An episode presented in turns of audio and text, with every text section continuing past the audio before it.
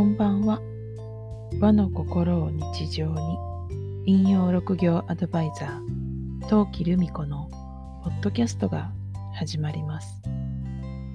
この番組は和の心を大切にしたいと思う方へ引用や暦の話心のステージを上げていくお話などを私自身の視点でお伝えしています。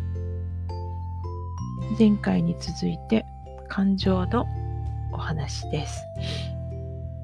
今日で終わりです。4つ目で終わりですね。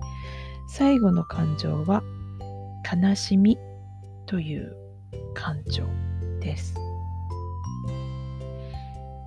悲しみっていう感情は、うん、その定義はっていうと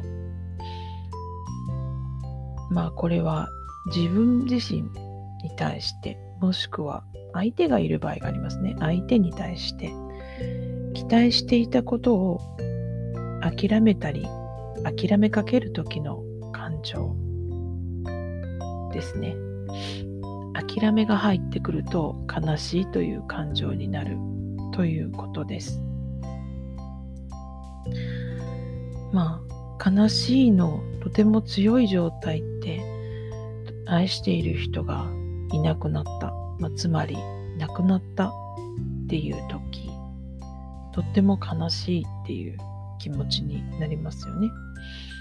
でその人と過ごす時間はもう戻ってこないのでいわば諦めないとしょうがないっていう状態なんだけど諦めきれないっていう気持ちもぐしゃぐしゃになって大変な状態になっちゃう。まあ悲しみをしっかり悲しむグリーフっていうプロセスがあると言われています。時間がかかるですね。悲しみの感情を癒すには。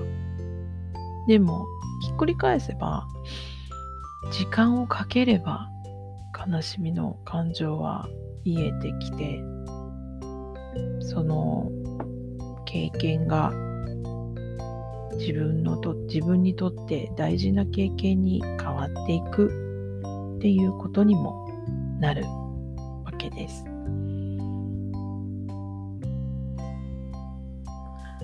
悲しくって仕方ないそこを乗り越えた経験はきっとあなたにもあるかなって思います。